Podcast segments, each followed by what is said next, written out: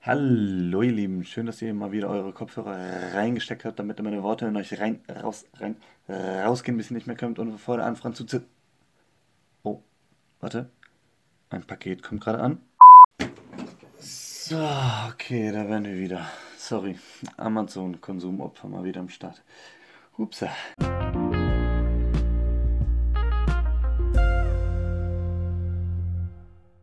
Herzlich willkommen zusammen zur dritten Folge des Sprachkalenders 2021. Lasset uns heute die Bildung fortsetzen. Heute geht es nämlich um Mariano José de Larra y Sánchez de Castro. Für die Friends einfach nur Larra. Er gilt bis heute als einer der größten Vertreter der spanischen Romantik, aka El Romanticismo. Er war primär als Journalist tätig, sein Fachgebiet die Gesellschaftskritik. Weapon of Choice, knallharte Satire. Er veröffentlichte in nur acht Jahren über 200 Artikel unter mehreren Pseudonymen, wie zum Beispiel Figaro, El Duende, also der Kobold, Bachiller oder der, der Abiturient oder Pobrecito Hablador also der gesprächige Arme. Wait, what? Nur acht Jahre? Wieso das? Puh, ist etwas schwer zu erklären, aber ich gebe mein Bestes. Er hatte auf alle Fälle ein sehr wirres Leben. Das sei schon mal gesagt.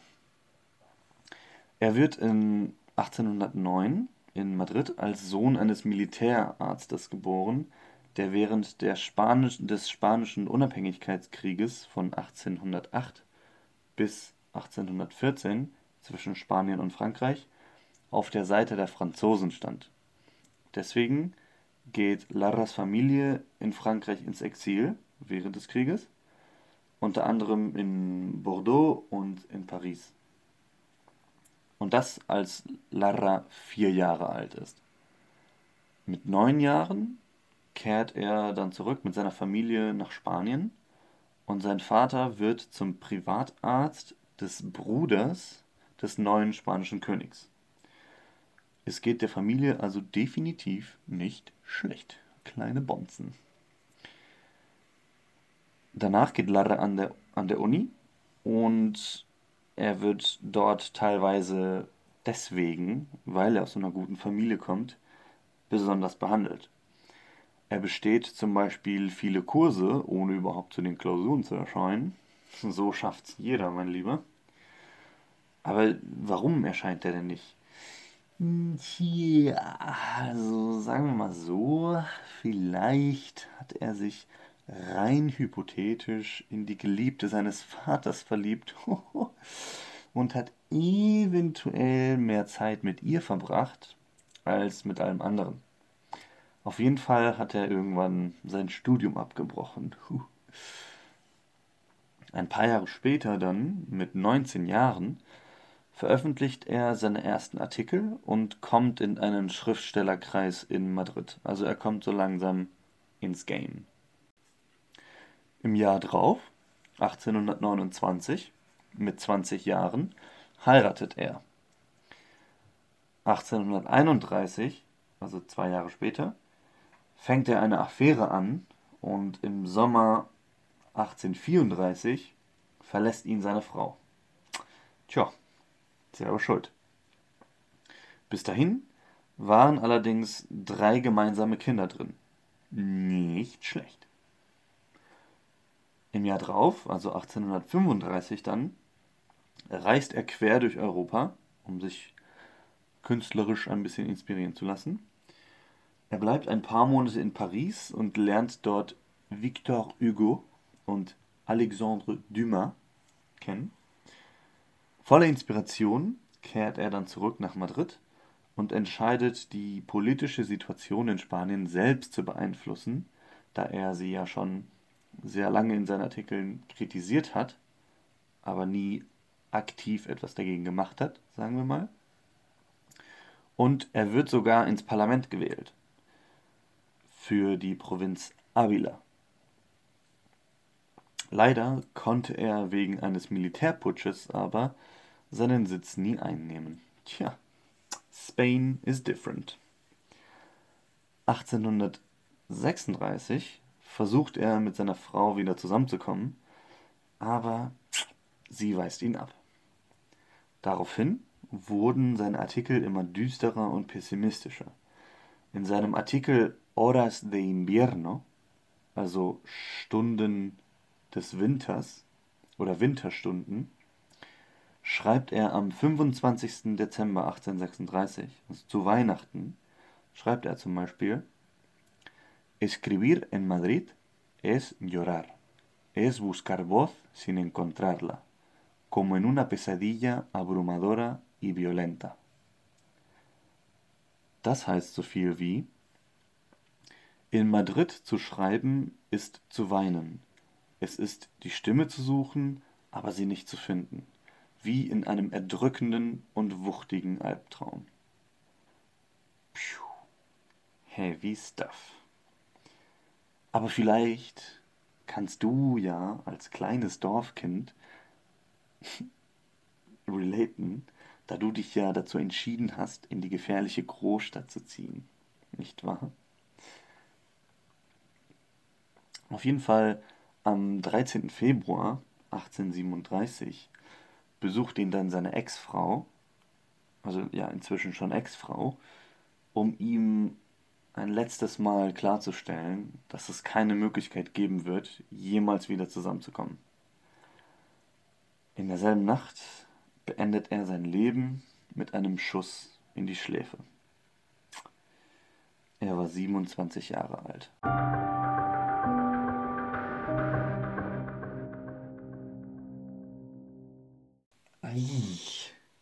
Schwere Stimmung jetzt auf einmal. Puh. Aber gut, zum Glück wird's im Artikel, den wir heute lesen, nicht so düster. Diesen hat Larra nämlich 1832 verfasst, also fünf Jahre vor seinem Tod, wo es ihm noch verhältnismäßig gut ging.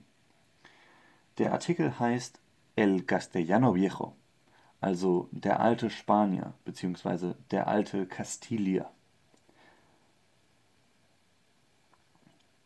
Und dieser Artikel gehört der Kategorie oder gehört in die Kategorie der Artículos costumbristas oder Artículos de costumbres, also Artikel über die Gewohnheiten generell gesprochen.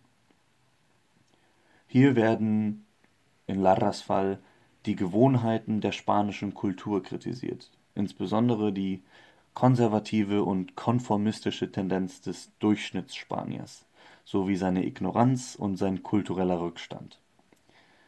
Aus Larras Perspektive geht es hier also nicht um den alten Spanier, sondern das Wort viejo von Castellano Viejo meint in diesem Fall den rückständigen, unterentwickelten Spanier. Also kannst du ja schon mal sehen, in welche Richtung das jetzt gehen wird. Aber lasset uns mal lesen, denn dann sehen wir es hoffentlich noch besser.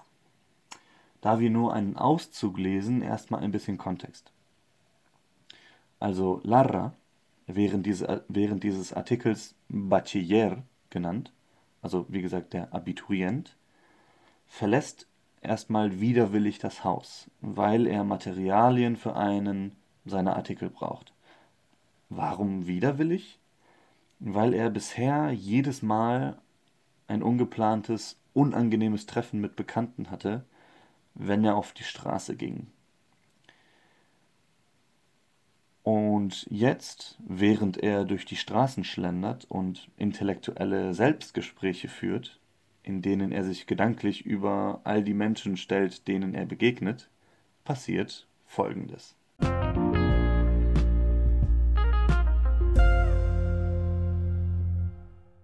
Una horrible palmada de una gran mano, pegada a lo que por entonces entendí un grandísimo brazo, vino a descargar sobre uno de mis hombros, que por desgracia no tienen punto alguno de semejanza con los de Atlante. Übersetzt also, ein schreckliches Klopfen einer großen Hand, klebend an, wie ich damals zu verstehen dachte, einem riesigen Arm, wurde auf eine meiner Schultern ausgeladen, die leider keinerlei Ähnlichkeiten mit denen der Atlante haben. Atlante ist hier eine gefürchtete Jägerin in der griechischen Mythologie. Also auf einmal wird Larras kleine, schwache Schulter mit einem Schlag quasi ausgekugelt. Nett. Es geht weiter mit Una de esas interjecciones que una repentina sacudida suele, sin consultar el decoro, arrancar espontáneamente de una boca castellana, se atravesó entre mis dientes, y hubiérale echado redondo haber estado esto en mis costumbres, y a no haber reflexionado que semejantes maneras de enunciarse, en sí algo exageradas, suelen ser las inocentes muestras de afecto o franqueza de este país de exabruptos. Übersetzt: Eine dieser Interjektionen, die eine plötzliche Erschütterung normalerweise, ohne den Anstand zu konsultieren, spontanerweise aus einem spanischen Mund ausbricht, überquerte meine, Zähne im Sinne von Murmeln. Und die hätte ich auch mit voller Wucht ausgesprochen, wenn das meinen Gewohnheiten entspräche. Und hätte ich nicht darüber nachgedacht, dass solche Weisen sich anzukündigen an sich etwas übertrieben, normalerweise aber die unschuldigen Zeichen von Zuneigung und Ehrlichkeit darstellen in diesem Lande der Grobheit und der Unbedachten. Der Bachiller hat sich hier also gerade noch so vor dem Wutanfall gefangen, weil er ja kein Durchschnittsspan Durchschnitt Durchschnittsspanier ist. Es geht weiter. No queriendo dar a entender que desconocía este enérgico modo de, modo de anunciarse, dejándome torcido para todo el día, traté solo de volverme por conocer quién fuese tan amigo para tratarme tan mal. Übersetzt, nicht den Anschein machen wollend, dass mir diese energische Weise sich anzukündigen unbekannt war, mich für den ganzen Tag eingeknickt gelassen versuchte ich nur, mich umzuwenden, um in Erfahrung zu bringen, wer ein so guter Freund wäre, um mich so schlecht zu behandeln. Der Bachiller möchte also nicht unhöflich sein und zugeben, dass er den Täter in Anführungsstrichen nicht kennt und dreht sich um, obwohl er sich eigentlich gerade noch vom wuchtigen Schlag seines Freundes erholt. Es geht Pero echóme las manos a los ojos y sujetándome por detrás. ¿Quién soy? gritaba alborozado con el buen éxito de su delicada travesura. ¿Quién soy?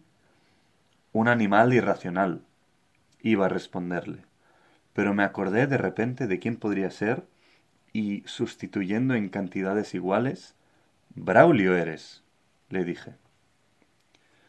Übersetzt, aber dieser, also der Freund oder der Täter, legte mir die Hände auf die Augen und hielt mich von hinten.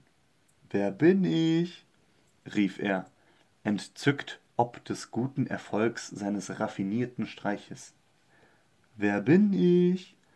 Ein irrationales Tier, wollte ich antworten. Aber dann fiel mir plötzlich ein, wer es sein könnte, und in gleichen Mengen ersetzen, Braulio bist du, sagte ich zu ihm. Da treffen ja wirklich zwei Welten aufeinander. God damn.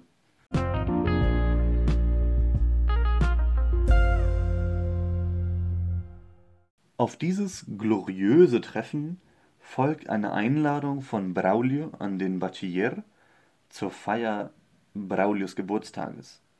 Der Bachiller versucht diese auf sehr höfliche Weise, aber auch direkte Weise abzulehnen, schafft es aber nicht.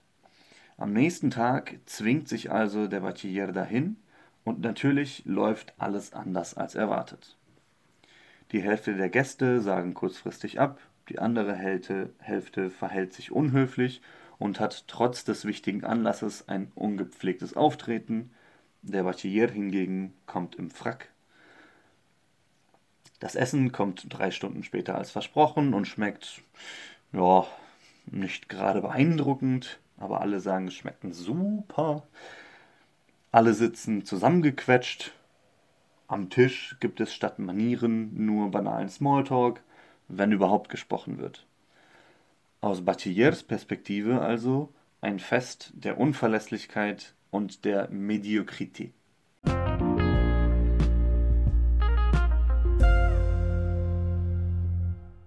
Na, was meinst du?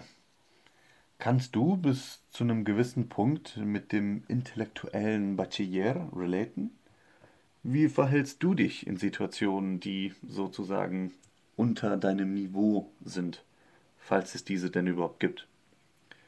Versuchst du ihnen zu entgehen oder schaffst du letztendlich doch noch, dich darin wohlzufühlen?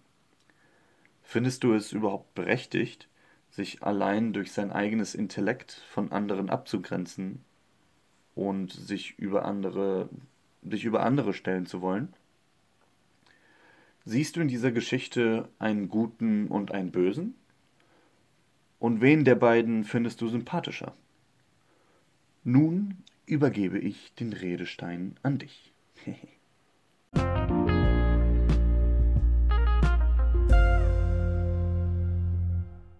ja, das war's mit der heutigen Folge. Hoffentlich haben Sie die Folge als anregend empfunden, sowohl für Ohr als auch für Kopf.